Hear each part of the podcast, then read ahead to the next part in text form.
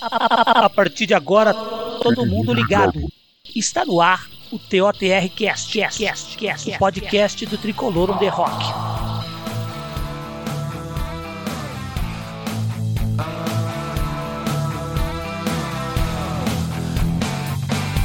Salve, salve nação tricolor, sou o Guinei e hoje quero falar um pouco sobre o momento do São Paulo. Eu gostaria de iniciar essas série de comentários citando uma frase atribuída a Albert Einstein. Ele diz que insanidade é continuar fazendo sempre a mesma coisa e esperar resultados diferentes.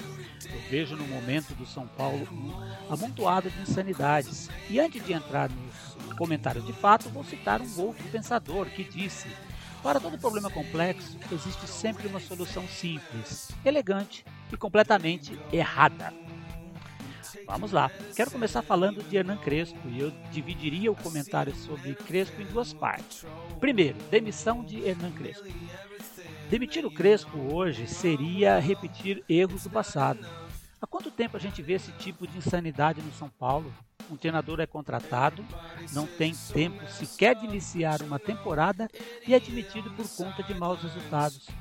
Será que nossos dirigentes não se dão conta de que resultado só vem antes do trabalho no dicionário? Diniz foi uma rara exceção e por muito pouco, por detalhes, não chegou a final de Copa do Brasil. E por problemas do vestiário não ganhou um título brasileiro. Problemas esses que eu penso foram mal administrados pela diretoria atual e anterior.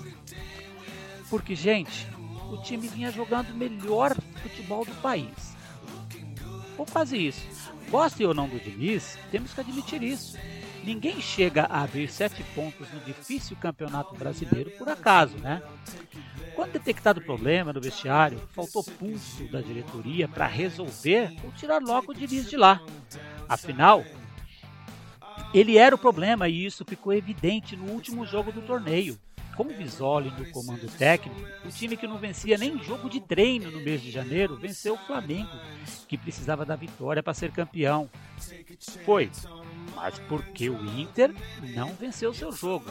Afinal, o São Paulo parou o Flamengo que precisava vencer no Morumbi para ser campeão. Ou seja, bastava uma atitude da diretoria, seja por peitar o elenco, resolver as questões de vestiário ou trocar de técnico, que, esse sim, teve tempo para trabalhar, o São Paulo poderia ter sido campeão brasileiro esse ano. A partir desse ponto, eu posso comentar o trabalho de Hernan Crespo. O técnico argentino recebeu um time quase pronto. Os resultados do time do Diniz na Copa do Brasil e no Brasileiro mostraram isso.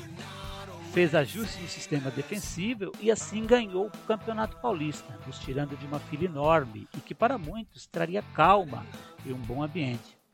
O time do São Paulo do Crespo não tinha um matador, mas marcava muitos gols. Era solidário nesse sentido e eu pessoalmente gosto disso. Não depender de um goleador, na minha visão, é virtude e não defeito de um time. O time tinha uma marcação forte, era intenso no meio e apesar de, de não ter um meia de criação, Benítez jogou muito pouco naquele time. Os alas Reinaldo e Daniel Alves e na final Igor podiam fazer isso podiam se dedicar. Afinal, a intensidade no meio e o trio de zagueiros permitia que eles jogassem quase como armadores. Aliás, é esse o grande diferencial do sistema de três zagueiros. Né? A gente via que o time tinha uma forma de jogar. O técnico mudava esse ou aquele jogador, mas o sistema era o mesmo. Crespo tinha um norte, estava no caminho certo.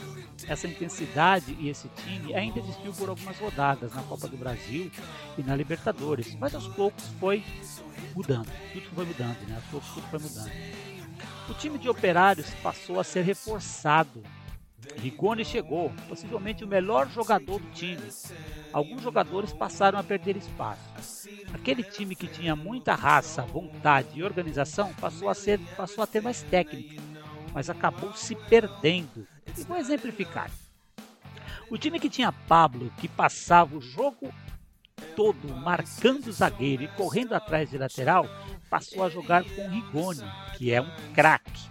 Ganhou muito em técnica, mas perdeu nessa intensidade na marcação do 9. Daniel Alves foi embora e Reinaldo foi para o banco.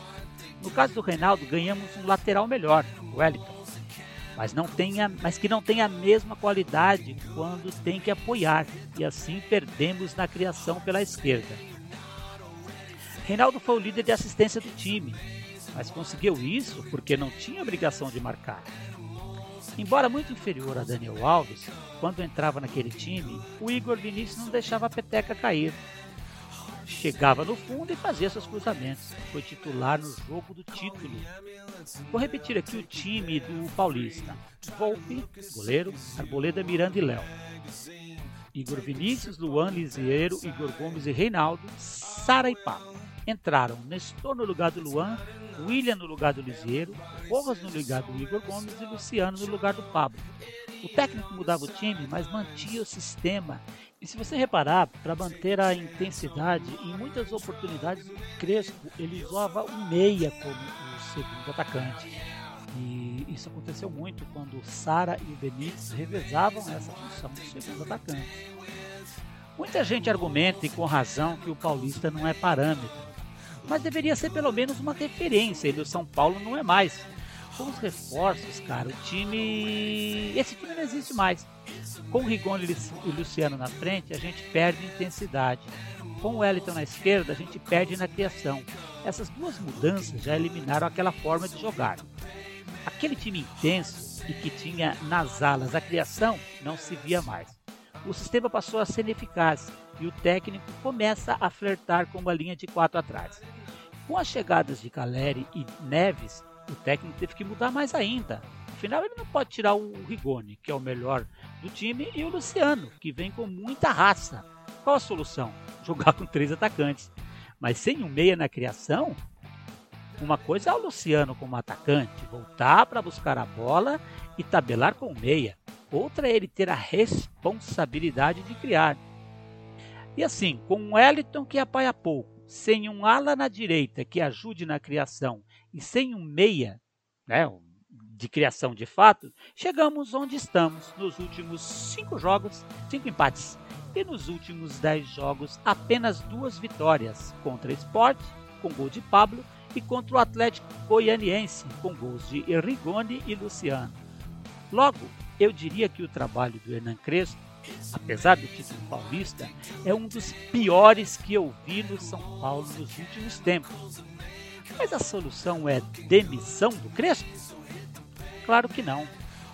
Crespo é vítima de um planejamento ruim, fruto de incompetência e falta de convicção por parte de nossa diretoria. Incompetência porque contrataram mal. O que somaram ao São Paulo Bruno Rodrigues, Éder, William, e que loucura é essa, meu Deus? Tendo Daniel Alves e Igor Vinícius no elenco, contratar Orejuela pelo valor que contratou? Se o planejamento era vencer o Paulista e preparar o time para 2022, por que trazer Caleri e Neves no momento em que eles não poderiam mais ajudar na Copa do Brasil e na Libertadores? Agner, mas eles só vão receber em 2022, dizem eles. Meu Deus, mas e a turma que está com salário atrasado? Você não pode pagar e contrata? E a falta de convicção, meu Jesus? Ao assumir o clube, a gestão atual tinha um mantra: o clube não tem dinheiro, não dá para reforçar o elenco. Mas contratar o Miranda, Bruno Rodrigues, William, Orejuela, Éder, Rigoni, Benítez, Caleri, Dani e Gabriel Neves. Você consegue imaginar como esse tipo de coisa é recebida por um elenco que fez um pacto com a diretoria, disputou e ganhou o Campeonato Paulista com salários atrasados e sem tirar férias? Se põe no lugar desses caras. Alguns agora jogados para escanteio e outros como o Pablo, que pelo que eu ouvi não pode jogar porque tem uma cláusula contratual de que se entrar em campo o clube tem que pagar porque foi feito um contrato de produtividade. Você imagina como está esse elenco? Daí muita gente reclamando de que no elenco tem paneleiros, temos que fazer uma limpeza no elenco. Retomo uma frase que eu falei no início dos comentários. Para todo problema complexo existe uma solução simples, elegante e completamente errada. Meus amigos, isto existe em todos os clubes de futebol. No Flamengo, por exemplo, a panela derrubou o Sene. e não fizeram uma limpeza no elenco lá não, cara. Falam que no São Paulo tem a panela de cutia, dos insatisfeitos, da turma do Daniel Alves, dos gringos, ou seja, várias panelas. Vai demitir todo mundo? E grana para pagar essa gente que sair? Ou a gente paga e eles.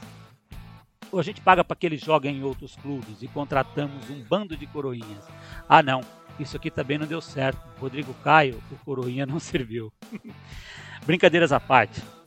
Aliás, gente, em todos os ambientes em que existe um número grande de pessoas, existem essas panelas. Isso é normal. O segredo é a forma com que os gestores lidam com elas. E no São Paulo eles têm atuado com incompetência ano após ano. Mas como resolver essa situação? Não é simples. Requer planejamento e convicção.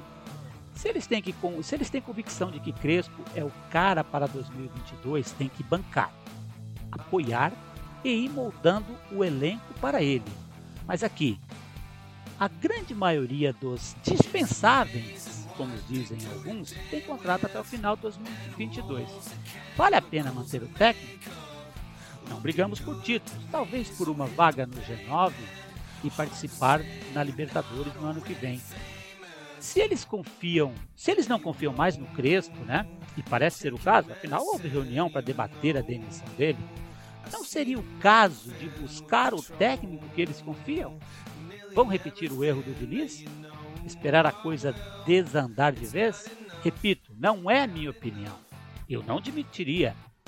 Mas eu não vivo o dia a dia do clube. Não sei se o Crespo pode ainda tirar do elenco o que ele tem para render. Esse elenco hoje tem muito mais a render do que o elenco do título paulista. A turma que ganhou o campeonato paulista, o elenco era bem mais limitado. Só que o Crespo tirava muito mais daquele elenco do, daquele elenco do que ele tem tirado hoje. Convicção e não ouvir as redes sociais na hora de tomar decisões. Eu acho que é uma forma dessa diretoria que começou sua gestão tão ruim, ou até pior que a anterior, retomar o rumo Afinal, hoje estamos andando para trás. Salvem o tricolor paulista.